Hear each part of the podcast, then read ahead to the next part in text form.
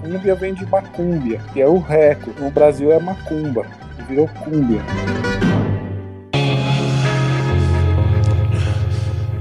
Mundo Mastric, programa 031.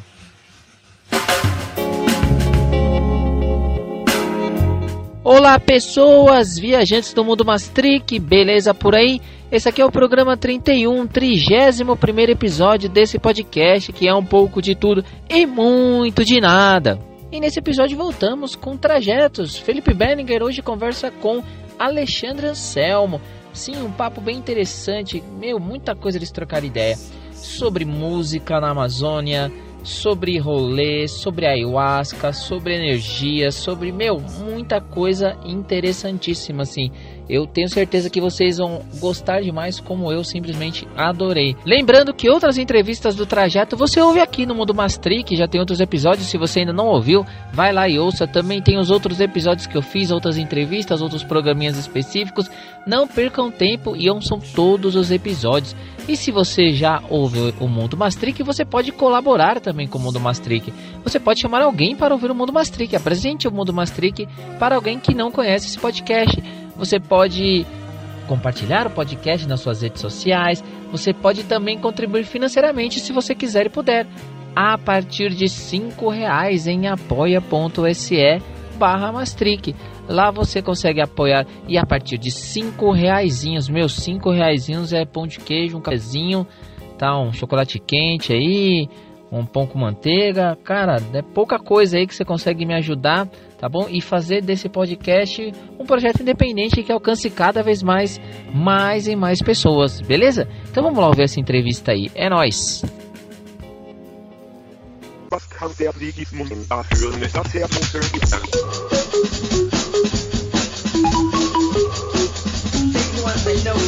You got it.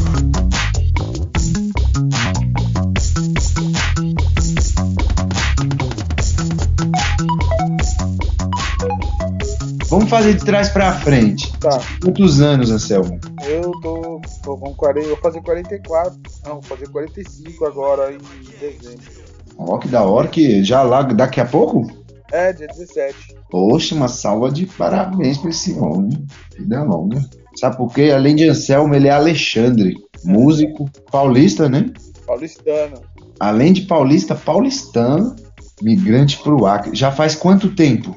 Cheguei aqui em 2007. Ah, cheguei era em agosto, no último dia de agosto, é, na verdade. No dia 28, por aí. E, o- e o que te levou? Que vento te levou? Bom, aí eu vou voltar lá pro começo, porque assim, eu nasci aí em São Paulo, na Zona Sul, periferia, ali pra lá de Santo Amaro, pra quem conhecer, lá pro rumo de Interlagos, indo pra Pedreira. Aí tinha o Jardim Palmares, que era um bairro que tinha uma luta assim, ligada até a reminiscência quilombola, bairro periférico, perigosíssimo, tinha o primeiro pé de pato lá, Cabo Bruno, o primeiro é, miliciano, né? Que hoje chama miliciano, naquele tempo era pé de pato, né? Esquadrão da morte. Então era um lugar bem complicado, assim, uma realidade bem. Que dá vontade de sair mesmo, né? É isso que você tá me falando.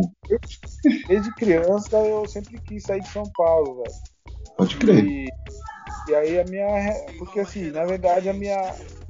Eu fui descobrir depois, porque eu sempre gostei do mato, da floresta, da natureza, mesmo, mesmo estando lá, quando eu ia pro mato. E aí eu fui crescendo e, assim, eu sempre. Mas eu sempre desenhei, né? A primeira, a primeira profissão era, era a arte, né? Sempre com desenho, ensino médio, eu fui estudar lá no Braz, ensino técnico. Naquele tempo não existia Photoshop, nada disso, computador, era tudo aí. Aí eu fiz lá e aí pra graduação eu falei, caralho, bicho, é, o que eu vou fazer?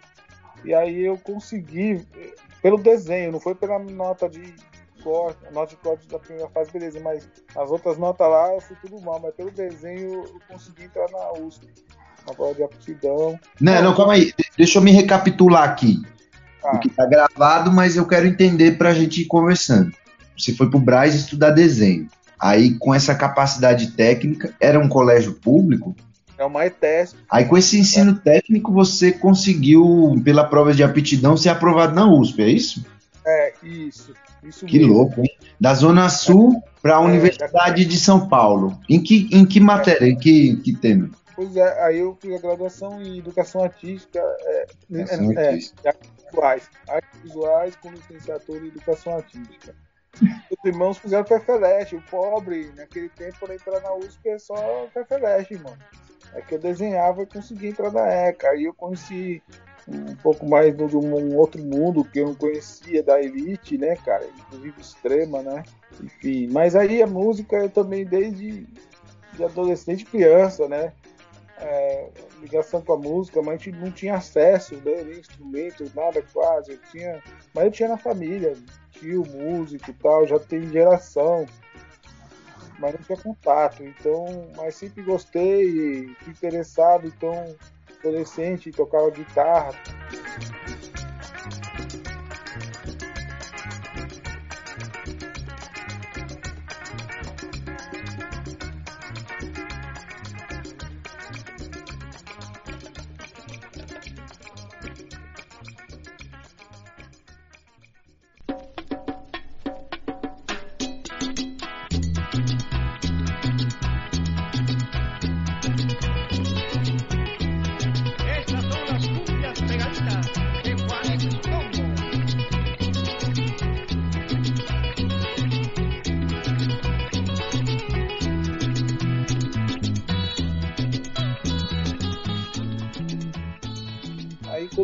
USP fui conhecer outras realidades, conhecer a minha cultura, a cultura da minha família e, e da música caipira e tal. E, aí eu comecei louco. conheci o Daime, né? Conheci o Daime lá no Glauco, Pode crer. lá em 98. 98. Eu tinha várias questões aí para trabalhar, assim, doença na família e tal, e aí entrei num- numa grande jornada, né? Se você me permite, quando eu tive aí, tive a oportunidade de, de comungar dessa maravilha, assim, né, que é o Daime, um senhor muito, muito, muito velhinho, assim, virou pra mim, assim, e falou assim, pôs a mão no meu ombro e falou assim, agora você não conta pra ninguém, que isso aqui que você recebeu chama pérola, e bateu assim no meu rosto, assim, tipo vovô, assim, Aham. é fato, porque é um, é- é- essa jornada que o, o Alexandre cita, ela é tão intrapessoal que só sendo do seu caminho encontrar, né, É.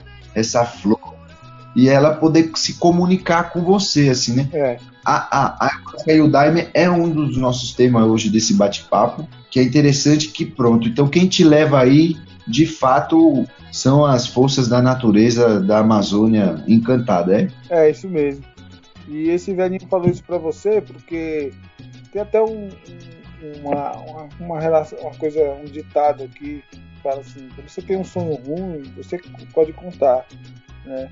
É, que é bom contar porque você dissipa ele, entendeu? Tal, você compreende aquela mensagem que tá te alertando.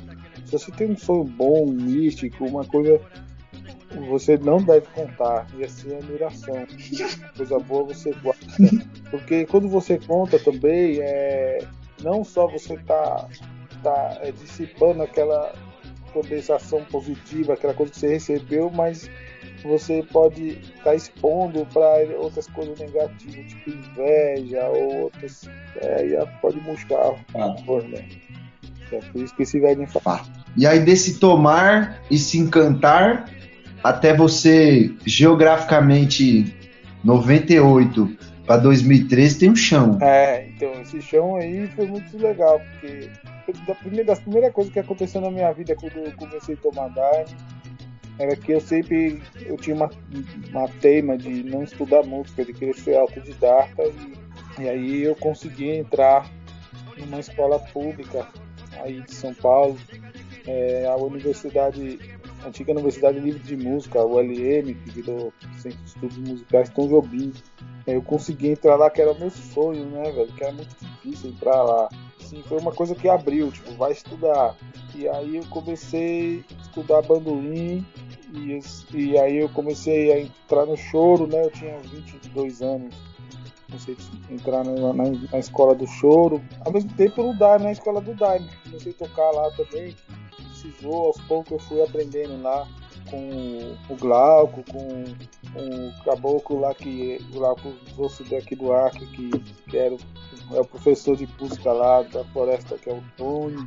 E aí eu comecei a entrar nessa, nessa história de tocar com ayahuasca, né? Com ayahuasca para tocar e no trabalho e aprofundar nisso. Ao mesmo tempo, tinha o choro, que aí nessa época é, eu me mudei a gente se mudou, morava com meus irmãos, meu pai, a gente mudou ali para Rio Pequeno, ali perto da USP. E ali, logo quando me mudei, no mesmo bairro, tinha a galera, era um bairro, é um bairro que chama Vila Antônio, que tinha uma escola de samba, e tinha um movimento de, de choro e samba muito forte. E macumba também, muita macumba. É, o Alto, eu brinco, é o Alto Santo da Macumba lá, o no Serra, que é aqui. Catimbó. Não, não, lá é, é Umbanda, uma forte. Candomblé. Era um. Mais, mais casas de Umbanda e tem um, umas duas de Candomblé. No Rio Pequeno. É, porque nem aquele Irineu Serra, né? O bairro, cada quarteirão tem uns dois centros de idade, né? E lá também é assim. E aí então assim a relação com macumba, com touro samba, muito forte. Eu me tomei com a galera e começamos a tocar direto.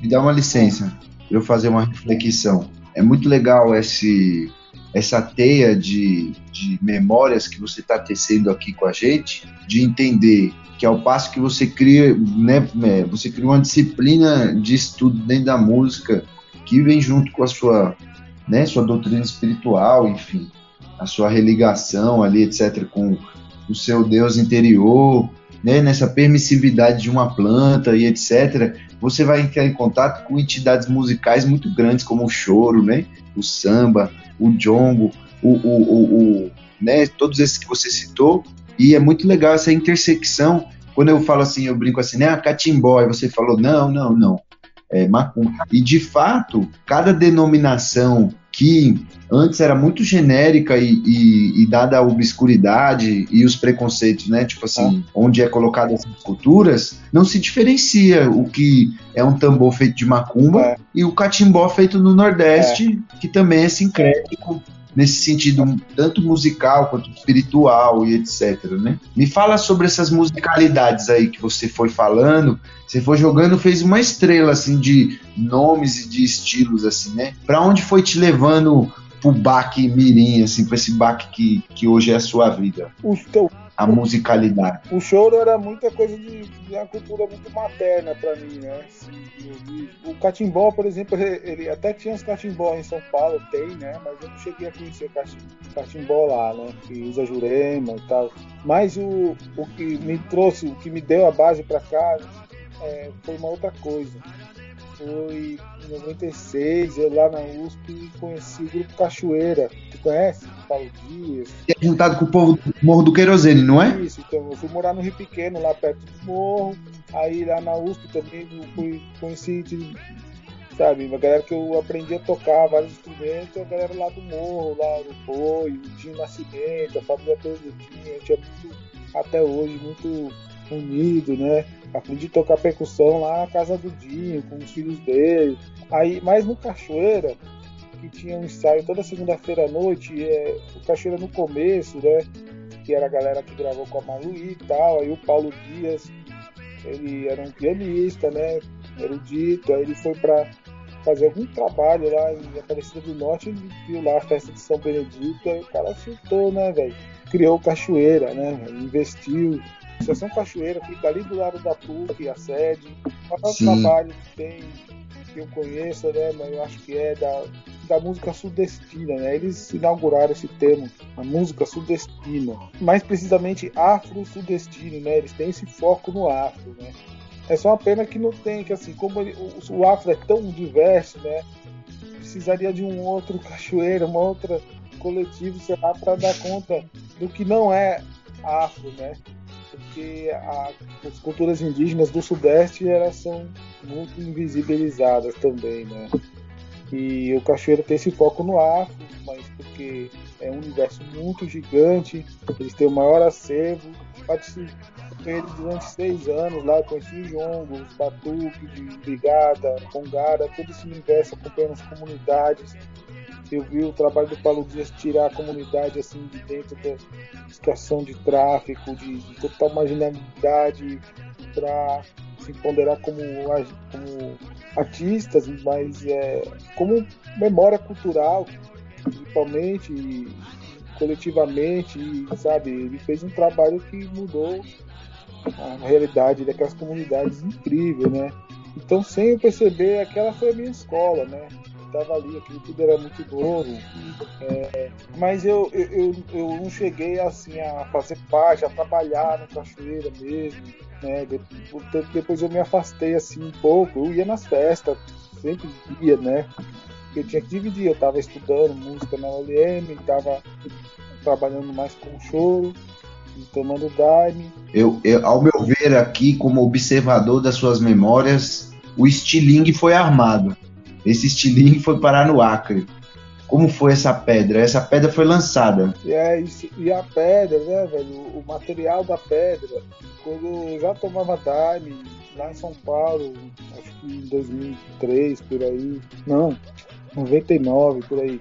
Uma tia minha, avó, foi lá e contou para mim, falou, ah, muito bem que você está tomando Daime, porque tem que seguir a tradição indígena, porque a minha mãe era, era indígena do povo Puri, que foi comprada quando acabaram com os Puris, eram os últimos remanescentes. Aí eu, aí eu vi esse sentido, né, do material, né, dessa pedra, né, porque eu gosto de floresta, né, a relação é, então a gente tem essa descendência na família, né? Inclusive a gente sabe que é algo muito raro, né, é, a gente saber é, essa parte indígena ou a origem né, afro, ou até mesmo muitos, a não ser que você seja migrante europeu recente, que é mais fácil, que já dominavam isso, registros, né, a própria migração moderna, legalizada, faz que você tenha papéis sobre esse povo europeu, né?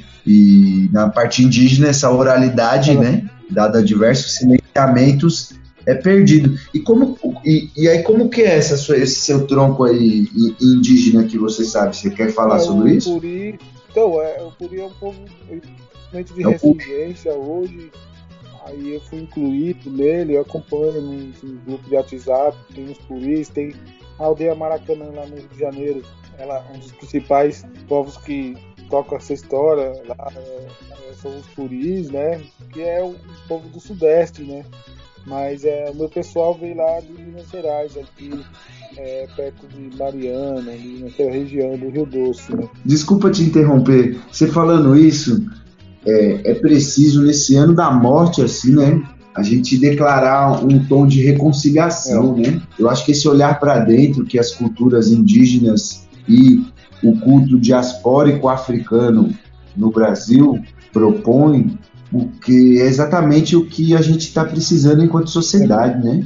Reaprender a andar mesmo, a comer, a se vestir, a se tratar de novo é, como uma irmandade, né? E a floresta, de, de algum jeito, é esse lugar onde todos que se propuserem a ficar debaixo da sua úmida sombra, né? Quando minha mãe perguntava para a bisa dela da onde tinha vindo a família dela, do interior, os caipiras da minha família, ela falava: que besteira, uai, é de Minas. É. e, para mim, essa bisa e a minha avó, por parte de mãe, é onde rolou uma miscigenação entre o, euro, o proto-europeu, assim, e os indígenas, lá para essa região exatamente onde você falou, é. parente. Mariana, Preto, que foi um lugar onde eu passei na viagem e tive dificuldade sensitiva. E por sorte, eu fui abrigado dentro de um, de um templo de yoga, um ashram, de um mestre de lá, ao qual eu sou muito grato. Porque devido às práticas da casa dele, assim, né, eu pude fazer jejum, várias coisas, eu me senti protegido de uma coisa que eu não sabia lidar naquele momento, né?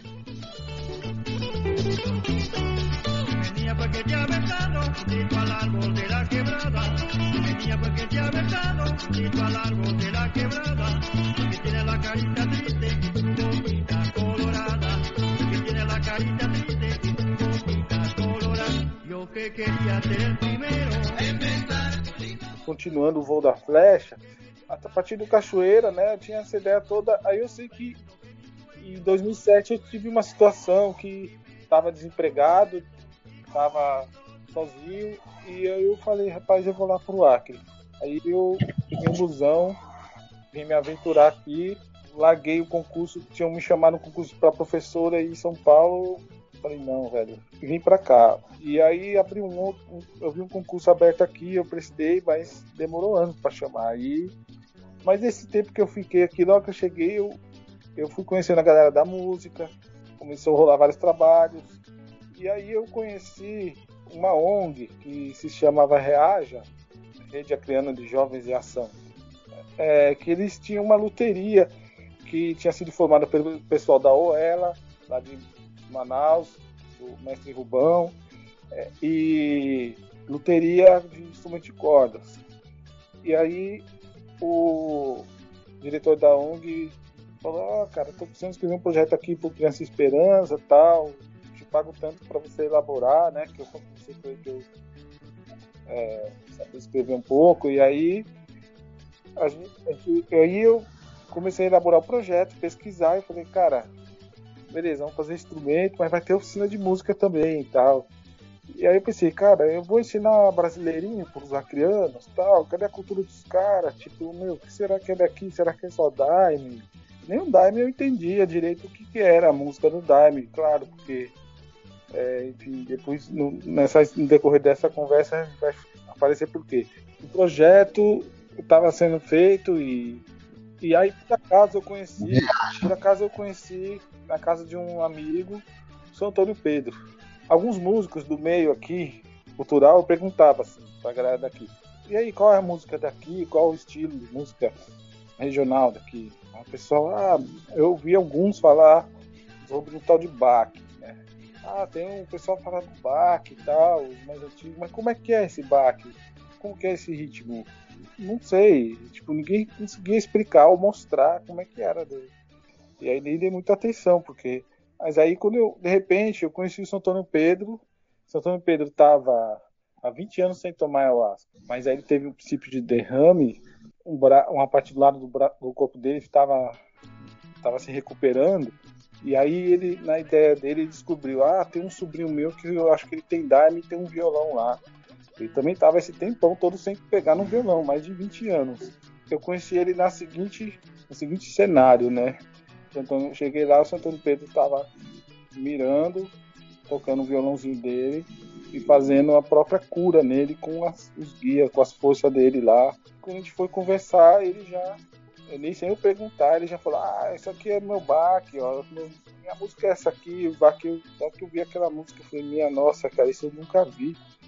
E aí já, já foi tudo, já abriu a cartola, já mostrou todo o que era o samba, o que era a marcha, mas eu não entendi. Eu vi que era diferente, mas eu não compreendi, né?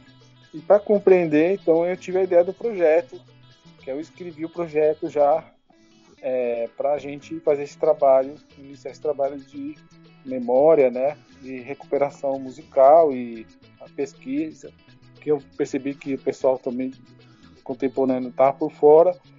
Então aí a gente ia fazer as oficinas para recuperar os instrumentos que não existiam mais e pesquisar a obra dele, né? E começar a fomentar. E aí esse, e foi aprovado o projeto é, pelo Criança Esperança. Você chegou no lugar que isso, assim, né? No, no imaginário sudestino, você trouxe até essa palavra, assim, né? É o inferno verde, É. né? Na criação do Brasil, é a não existência, né? Você foi rumo ao desconhecido, né? E aí, nesse desconhecido, nessa institucionalidade, você conseguiu encontrar um caminho dentro do seu próprio caminho ali de musicalidade, um mestre mostrando ali o efeito do tempo, né? Seu Pedro voltando depois de duas décadas, se reaproximar. Engraçado essa ligação intrínseca da cultura da floresta musical, do, do baque, e a introdução do violão, né? Eu acho que a grande popularização, assim, que. Porque o violão, isso, você consegue traduzir ali uma certa vibração para o mundo inteiro. Um japonês pega a partitura e facilmente ele vai ali, essas estruturas simples da floresta, né? Como foi encontrar toda essa complexidade, né? Essa flecha complexa chegou no Acre e chegou somando. Então você pegou esse projeto e foi documentar, registrar em estúdio e, e promover shows, né? Conta mais esse trabalho junto a Marujada e os outros depois, ritmos. isso em 2008 e foi só Antônio Pedro e o trabalho Só era Antônio Pedro. construir os instrumentos que os tambores, ele falava, ah, tem, Ah. tem os tambores a gente fazia assim, tal, aí tinha as oficinas de música, tinha oficinas de música também universal, né, para ensinar ler partitura e tal. E aí essa galera já no segundo momento em contato com o mestre e aí a gente começou a aprender o repertório dele, aprender as formas de tocar. Aí com essa galera que foi ficando das oficinas, a gente montou a primeira formação do, da banda Irapuru. São Antônio Pedro deu esse nome. É, aí ele, aí São Antônio Pedro foi se animando, voltou a compor, né? E também tomar ayahuasca direto e receber mais inverseios. E aí era só com o Antônio Pedro. Mas, conforme eu fui é, com outros músicos também, trabalhando e, e conhecendo mais. é, né, também em 2008 eu comecei, eu comecei a trabalhar com o Chaneru e Awanauá, né, que, nossa, é uma outra viagem, porque o na- o Chaneru foi o primeiro Tianá, né? A- os Tianá são é, essa geração é, de final dos anos de 2010 para cá de jovens indígenas cantores com violão, né? Então eu comecei a já me colocaram já para dirigir o trabalho do Xaniru e a gente começou aí começou a fazer os projetos, começamos a gravar. É, mas antes, o São Antônio Pedro a gente começou, mandei os projetos para gravar para ele incentivo aqui em 2009. Aí em 2010 estava pronto os CDs e, e publicamos. Então foi tudo ao mesmo tempo. Aí em 2010 eu conheci o Céu Denô, da Marujada. Aí eu tive a ideia de gravar um álbum. Como começou a juntar, aparecer vários mestres, a gente conheceu o Bima, né? Que São Antônio Pedro reencontrou o Bima. Aí tinha o seu Norato aqui, tive a ideia de gravar um álbum coletivo, que é o Barque do Acre, né? Cada nome que ele fala aí é um museu criado debaixo da sombra da floresta mais úmida do mundo, dentro de uma migração seringalista que propunha esses homens de muito longe se internar dentro da floresta. No começo dos contatos com os povos indígenas aqui, é, há 100 anos atrás, pouco mais, foi o holocausto deles, né? O holocausto vida, né, cara? Que a- os caras matavam aldeias inteiras e vendiam as, as, as mulheres, as mocinhas, né? A maior parte, né, da população original aqui do Acre são filhos de homens que vieram cortar seringa com meninas indígenas compradas, né? Assim como a minha bisavó, né, lá em Minas, isso é a história do Brasil. No Seringal, os indígenas, os povos indígenas, todos os povos indígenas que a gente que tem terra hoje, que a gente conhece, as etnias, que não são isolados, foram escravizados no Seringal. Foram seringueiros, trabalhando no Seringal ou em aldeias em volta dos seringais, fornecendo todo tipo de necessidade para os patrões. Então, é, os sobrenomes deles, tudo isso está ligado a esses patrões. Nesse primeiro momento, uma coisa que era proibido a língua, era proibido é, ayahuasca, proibido pagelança. Isso é de, de, dependendo do patrão. A maioria, né, a grande maioria proibia tudo isso. Outros menos, enfim. Mas geralmente sim. É, a música foi muito usada nesse certo amansamento, né? Nessa civilização. Tipo, meu, caras gostam de música, vamos encher eles de instrumento. Então o violão aqui no Acre, ele existe há 100 anos. Faz 100 anos que índio toca violão. Então, esse violão do Bach, do São Antônio Pedro, do Daime, da Marujara, tudo isso, e que é o mesmo das cúmbias peruanas, veio tudo dos chais, nossos chais, né? Chai, a palavra quer dizer amigo, parente, né? E como a gente se, se dirige aqui, essa música ela tem essa raiz. E essa raiz ela vem da ayahuasca, né? Como a base de tudo, né? É, todo, todas essas usavam ayahuasca e, e é dali que vinham as músicas, né? Essa linguagem de violão que eu vi o Antônio Pedro tocando, ela vem, os Rony Queens lá do, do Jordão, do Purus, eles tocam desse mesmo jeito, né? Ah, só que há 100 anos eles tocam. É, dali para cá, eles não podiam cantar na língua deles. Eles cantavam em português. Tá aí o Antônio Pedro, tá aí o Daime, né? É, tocando um, ritmo ancestral, mas já na língua imposta. E o Xaneru foi o, um dos primeiros, né, indígenas dessa geração mais agora dos anos 2000 para cá que ele ainda era criança, ele tinha tipo 10 anos, começou a pegou o violão, começou uma brincadeira a, tocar o violão, só que cantar na língua Yawanawá do povo dele. E isso na época não, não foi muito bem visto, assim, tipo, eles deixaram porque ele era ah, é menina, é criança, não tem problema. Mas aí conforme ele foi crescendo e, e aumentando isso, e criou até uma certa apreensão com os mais velhos tal, de misturar, né?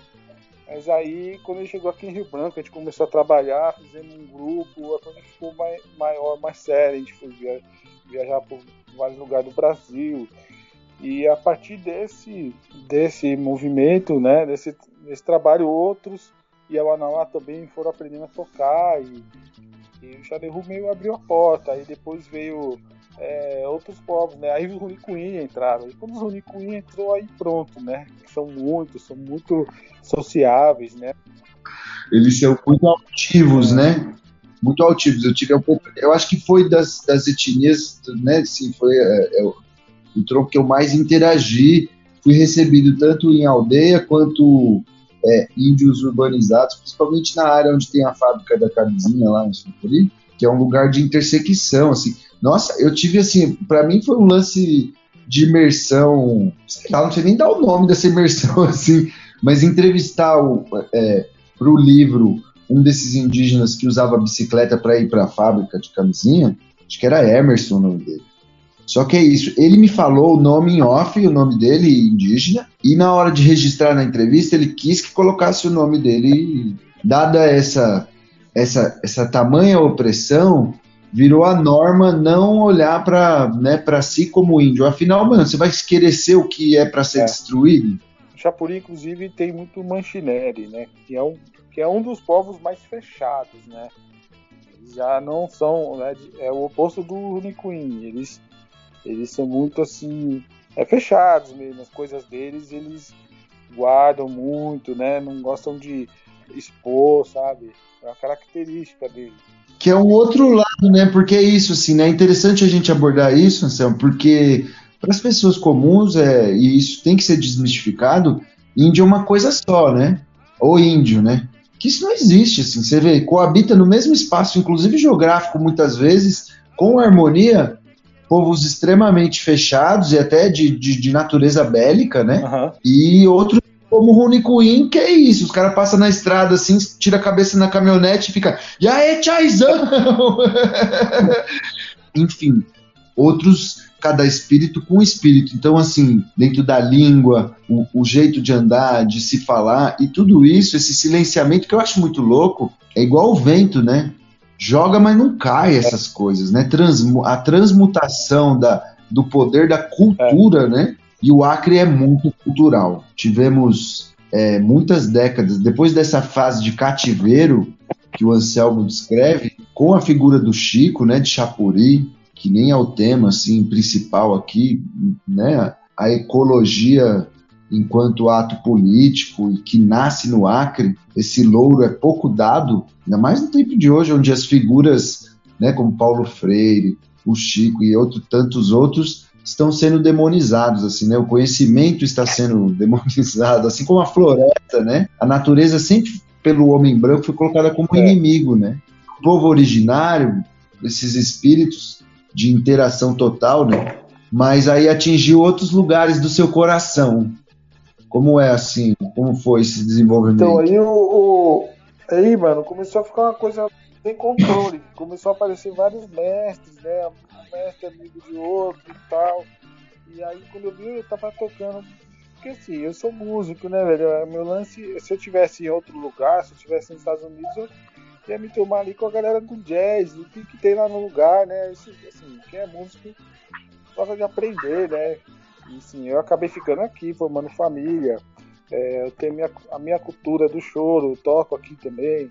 Mas só que quando eu vi, eu tava tocando umas seis, oito grupos diferentes, com vários mestres. Tipo, o Bima a gente começou junto com o São Antônio Pedro, a gente viu era dois dinossauros juntos, não, vamos fazer um trampo só do Bima, outro do São Antônio. É, esse projeto lá, a gente, a gente, fez esse nome junto, eu, eu e ele, Baquimirim, né? Lá em 2008. Então aí eu fiquei até até o ano passado trabalhando independente, né? Assim, tipo, como pessoa física, um projeto, apanhando pra caramba. A gente fazia na nossa. Ah, teve algumas coisas aí no meio que apareceu que nem um projeto do SESP, que é interculturalidade na educação. Então, aí eu tinha oito cachês, é, sabe, até não era bom, mas dava para fazer alguma coisa. Então aí eu consegui, alguns mestres que ia aparecendo, aí ia aparecendo, eu ia colocando nesse trampo para recomeçar, para botar eles na atividade de novo, né? Só que cada mestre desse é uma biblioteca, né, cara? É um buraco sem fundo, né? um, é, um, sentido, né? É uma, começa a vir muita coisa, né? Que nem, é, e aí, é, por exemplo, a Dona Francis, ela, eu conheci ela no passado, eu já ouvia falar dela, é, mas não conhecia a obra dela. Mas assim, é, porque não conhecia porque não, justamente é invisível, é marginalizado. Mas aí, assim, um dia me liga uma velhinha, ah, você que é o Alexandre e tal, eu queria mostrar meu trabalho para você, né? Então aí, e aí quando você vai mexer, né, cara, você chega lá, um universo, né? E, e aí, ano passado, aconteceu uma coisa inusitada, porque eu, em 2016, eu, eu conheci um, um amigo lá de, São, aí de Ribeirão Preto, que ele é, viu um show do Bima e aí ele conseguiu um apoio para levar a gente para tocar lá no Mapiá. Que o seu Bima já tinha morado lá, foi o primeiro morador, aí os caras fizeram entrevista com ele e tal. A gente participou lá de um evento lá dos tambores. Foi muito legal tocar música puruense, a raiz né, do Purus, né? Música do Purus, os puruenses, né? E, e aí é, através desse contato, quando veio a conferência de ayahuasca do ano passado, é, em Girona, na Espanha, aí, como a gente já tinha tocado com o Bima mesmo, na conferência aqui em Rio Branco em 2016, aí, pô, eu falei, rapaz, será que, que dá pra pedir alguma coisa? Vou oferecer, né, cara? Eu falei com o cara lá, organizador, né, que é de começou a amizade, né, dessa outra vez aqui, ele foi super legal com a gente e e aí ele ofereceu uma série de. de é, ofereceu um stand que custa caro, entendeu? Ofereceu algumas coisas lá, mas a gente tinha que ter a passagem, enfim, o cachê ele também não podia. Esse pessoal de São Paulo que estão formando uma, uma ONG, se chama Instituto Nova Era, eles é, a gente negociou com eles a, os nossos cachês e a viagem pelo stand cara, para eles foi ótimo, né? Acabou sendo o stand ali usado pelo pessoal do Mapear e tudo, né? Então eles nem tinham. E aí a gente fez essa. Eu formei um grupo assim de última hora, assim, mas foi demais. Que era três catuquinas, né? É, que as músicas mais conhecidas, as músicas indígenas do Brasil, que são mais cantadas na Europa, são de catuquina. E os, o, o Xaneru e o Anauá, a mãe dele é Catupi, então dessas músicas, quando ele começou a cantar, primeiras músicas uhum. dos Tianás a se espalhar no exterior. Então a gente levou já três catuquinas, né? É, e, e, junto com a dona Zenaide, que é uma mestra compositora seringueira lá do Alto Juruá, e parteira, né, mestra, ela faz as músicas na hora que as crianças estão tá nascendo, com o nome das músicas ela faz as músicas quando a criança está nascendo. Esse é o Acre, gente. Sabe por que você, ele não existe? Porque não existe mesmo um lugar igual a esse lugar.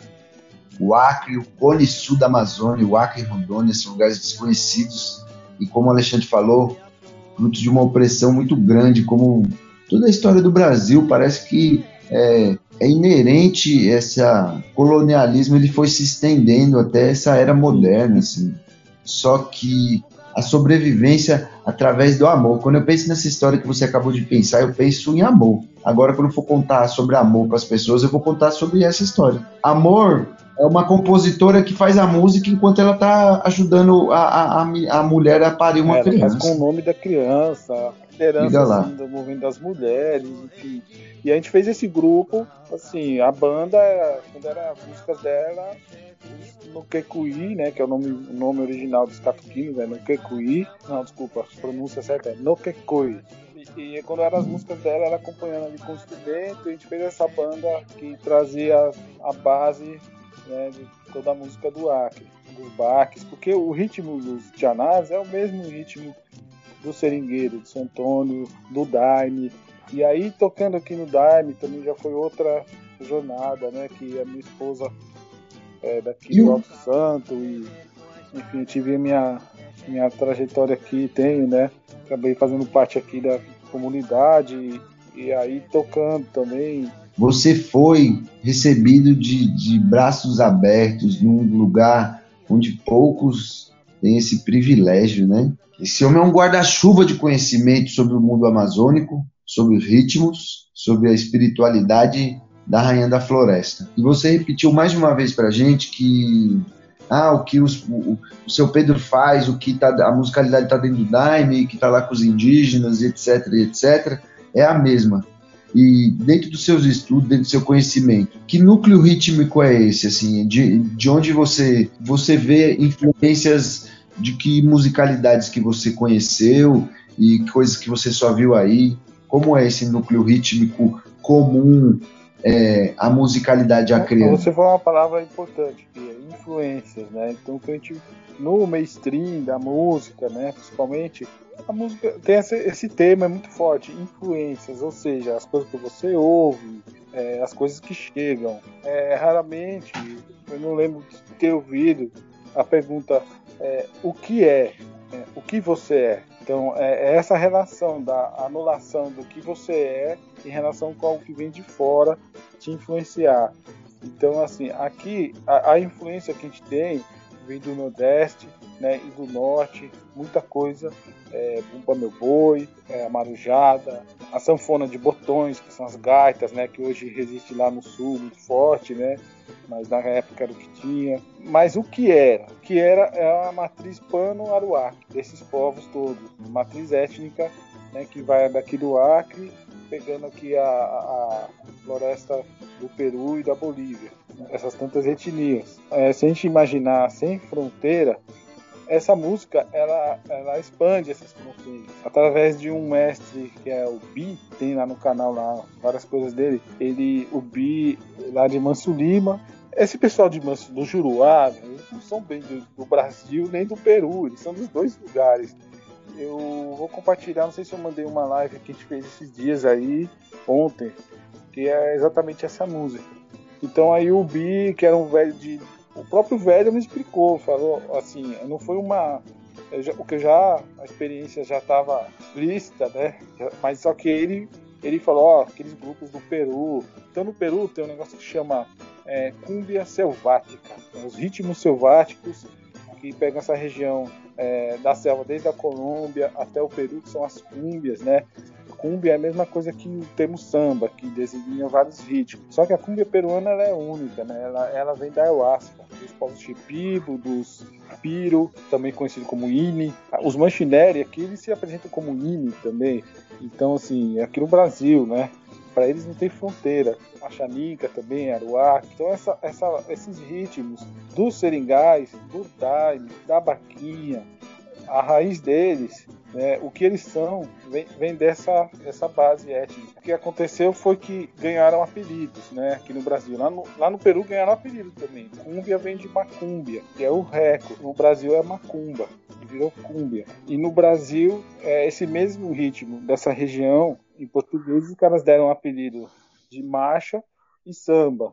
Só que o samba né, ele é, é, um, é, um, andamento mais lento, só com os mesmos desenhos que a marcha, só que acaba tendo outros desenhos, ampliando, mas a marcha é mais, um andamento mais rápido. E é no plural porque é, não é só um samba, né? De acordo com pequenas diferenças de andamento e outras características, o próprio seringueiro, o pessoal daqui tem foi dando samba vaciado, samba peneirado, tem vários termos, né? Foi até para Marte, não ia para o Acre. Eu já falei isso em um episódio há vários meses atrás. É, é, é, é, o samba sudestino, é o samba janeiro no Rio Louco. que saiu da Bahia para lá. Tá lá também, porque na verdade ele é, ele é banto. Assim, se você conhecer a música do Congo, você vai ouvir esse samba. Agora o samba que recebeu esse apelido aqui, ele já é outra coisa. É a música Pano Aruaco. O similar que você vai ver é, são as cúmbias peruanas. Busca aí. grupo que se chama Juaneco e Sucombo. Né? Juaneco é de Juan, né? Juaneco e seu grupo, Sucombo. E esse grupo nos anos 60 quando chegou a indústria fonográfica lá em Pucallpa, na selva peruana, os caras chegaram com um monte de com guitarra, baixo, percussão é, do kit cubano, afro-cubano, né, padrão, e era o chipibo, né, o povo chipibo, que é do tronco pano, tocando as músicas vinha da ayahuasca. Então esse grupo é um grupo muito importante e ali você vai encontrar essa mesma linguagem aqui do ar, só que ela, ela é desenvolvida nas guitarras e só que cantada, executada pelos povos indígenas, né? E aí você vai ver tudo que tem no São Antônio, tudo que tem na Marujara, no Dali, tem lá, assim, não é parecido, é muito igual. Quando eu fui Sim, tocar na Marujara, né? é, tinha os músicos, os velhos lá, eles foram morrendo, né? Chegou uma hora que ficou só eu com o violão. O melhor jeito que eu consegui de tocar, que é o jeito que eu toco na Marujada, que encaixou, que o, o mestre continuaram, é isso aí e tal é o mesmo jeito que eu aprendi a tocar aqui no Alto Santos, no Daime. É exatamente o mesmo. E é o mesmo jeito que eu toco na Cumbi. É o mesmo jeito que eu vou tocar lá na aldeia. Não vai atrapalhar, né? muito pelo contrário. É aí que a coisa rola mesmo porque a, a linguagem, né? As células, os desenhos são é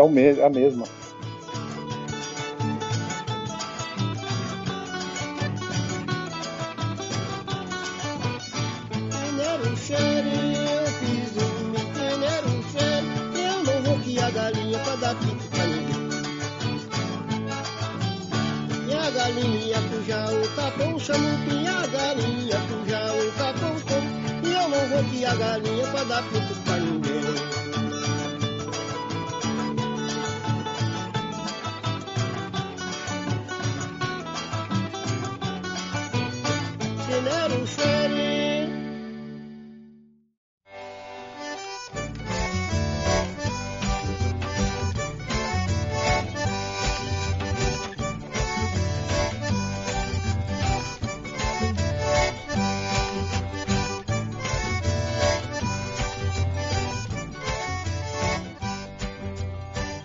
queria, na hora, passou batido, não queria te interromper, mas passou batido. Glauco, a morte do Glauco é, deu uma visibilidade para o bem e para o mal, né? Para o Daime, para a Ayahuasca, dado até a sua, né, a própria popularidade dele, enquanto o artista que ele é, enfim, né, que ele era. Mas você conviveu com ele, né? E eu acho que aqui a gente vai ser ouvido por milhões de pessoas. Esse programa aqui vai ser muito sucesso. Brincadeira. Mas as pessoas que ouvirem, é, com certeza são ouvidos atentos, escutaram até aqui, inclusive, é, porque tem interesse em tudo isso que a gente está conversando. Como foi conviver com ele e o que, que, você, enquanto que conviveu com ele, ele que abriu essas portas para você, é, como ressignificar um restante, sei lá, desmistificar, enfim, sua, como foi seu relacionamento com ele, qual que é o que vem quando você é, pensa nele? Eu com o Glauco durante 10 anos, né? Tomando dive, tocando lá e né, convivendo e recebendo as luzes que eu precisava para minha vida pessoal. O Glauco ele é uma pessoa muito boa que ele se sacrificou, né, até o fim, né, cara, foi um sacrifício porque ele estava disposto a receber todo mundo, né? E isso é muito perigoso também, porque é, muitos, igual onde eu estou aqui, não recebe geral, né? Tem outros lugares que recebem. É uma responsabilidade e um risco, né? E ele trabalhava, sabe? Ele, a primeira casa que ele alugou, ele adotou os meninos de rua que moravam lá na casa dele, entendeu? Então, se vocês quiserem é, sair do crack, eu tenho um remédio aqui. E ele criou esses meninos até se tornar homens, né? Então, assim, é uma pessoa fantástica e eu lembro dele com muito carinho e gratidão, né? Outra característica dele é que ele, em relação à fonte de onde ele era ligado, ao Daime, sempre teve muita lealdade, né? No sentido de lealdade não é só fazer assim o que o outro manda. Lealdade é ter amor, né, cara? Ele, tipo assim, ele tinha uma condição de, de vida estável, legal, e ele ajudava, assim, trouxe muitos caboclos da, lá do Purus para ficar em São Paulo, para poder estudar, poder ter um desenvolvimento, né, na vida, é, a mais para poder complementar, inclusive de volta lá e sabe, essa relação de apropriação que eu estou falando, tipo, sabe, se ele fosse lá no mapear, ficasse dois meses aí voltasse então, com essa história, com fez a ponte, sabe? Ele trouxe vários jovens de lá do Mapear e, e deu oportunidade na vida deles e, e outros jovens que estavam ali em São Paulo, ali, em outra situação, ele, ele com esses caboclos trouxe do Mapear, ajudou a, a também levantar a vida deles, né? A sair da, de vícios e iluminar com Daime. E questão da apropriação é isso. Você se apropriar você vai, pega, faz o seu negócio separado. É, o mínimo é fazer o seu negócio junto, né, cara? Você veio beber numa fonte. Vamos fazer junto, vamos lembrar da gente aqui. Não estamos querendo dinheiro, né? Até os direitos morais são, são tirados fora, né? Muita gente. Eu não estou falando nem de só da ayahuasca, né? A próprio discurso sobre a Amazônia, ah, vamos ajudar a Amazônia, tal. Mas não chega nada aqui, velho. O lance é, ah, esse, eu acho que essa filantropia social, esse, esse discurso de elite intelectual que existe por aqui, no Sudeste e nas capitais, para com os interiores, Sim. de superioridade, né? E aí, quando você vem trazer essa memória, né? Do mestre Glauco, você vem, vem contar sobre isso, sobre um homem caridoso, um homem de entrega e que sabia dos riscos que estava correndo ao ajudar todo tipo de pessoa. Né? É, isso eu acho uma puta ressignificação, uma super ressignificação, muito legal, assim, e fechando a nossa conversa falando de um antepassado isso, foi levado de modo abrupto, que eu acho que merece uma figura, tanto enquanto artista, a obra dele é muito relevante, enquanto quadrinista, desenhista, mas esse mundo espiritual, né, onde ele trabalhava, e ficou só o, o, a notícia quente, o jornal de sangue, né, que todo, que todo mundo adora. A sociedade é. adora um jornal de sangue, né? Tem até a música do Nação, né, que foi regravada, que na verdade é, é de um sambista, uhum. jornal de sangue. Se espremer esse jornal, sai sangue, sangue, sangue. pra gente. Caiu os ninjas cortador de cebola aqui, sabe? Você falando do Glauco, inclusive. A suar aqui, pegar um lencinho. E para terminar, né, com uma vibe positiva, e aí depois você, se quiser fazer um batuque na mesa, contar uma história, é, se despedir, convidar, passar todas as suas páginas aí, o microfone é seu. Mas a, a história é sobre todas essas energias que a, coabitam a floresta, a grande floresta, é que um dia eu estava aqui em São Paulo, numa das voltas assim que eu fiz aqui, eu estava por aqui, e eu já tinha passado aí no Acre. Né? Aí tocou meu telefone e era um, um, lá de Tarauacá, Municuim um, eles estavam passando, eles vieram fazer alguns atendimentos espirituais aqui e estavam passando e aí eles iam de carro. E aí tocou, tava numa festa, eu acho, inclusive. Eu falei, alô, aquele número estranho, né? DDD de longe, assim. Falei, mas do Acre, quem que é do Acre essa hora, mano? Aí atendi, ô, oh, Tiazão! Tiazão, eu falei, é, e aí, mas como é que tá, Iban? Todos é Iban, né? O nome Iban, e você é o Iban, e você também. É. E assim vai, é como o João deles, assim, né? É um nome. E era um, um conhecido de lá e ele queria churu. e assim vamos. Quem sabe, sabe, né, Alexandre? E quem não sabe, Camarão que, que, que dorme a onda leva, né, meu velho? O microfone é todo seu. Se despeça aí de quem acompanhou a gente aí nessa é, 10 mil anos de conversa que a gente completou aí. E é todo seu, que você nunca pôde dizer o mundo inteiro. Vou pegar, comprar um satélite quando eu for milionário e vou jogar isso lá em Marte, o robô que Oi. tá parado lá ouvindo coisinha linda do pai. É, então, é, o, é, a gente está aqui fazendo esse Sim, trabalho é, para que a gente acredita né, nessa que para é, manter a floresta de pé é, para a gente é, ir num caminho que muitas pessoas estão procurando de, de preservar a natureza para preservar a vida, a gente precisa ouvir a floresta, precisa conhecer ela, precisa estar junto dela. Né? Então, se a gente é, não ouvir o que ela é, é a gente não vai é, contribuir. Né? A gente é, precisa co conhecer ela. Então, a gente nosso trabalho de música, a, que a música ela traz outros outros fazeres em todo o universo que está em volta dela. Então a gente é, quer aproximar, né, divulgar a cultura da Amazônia, né?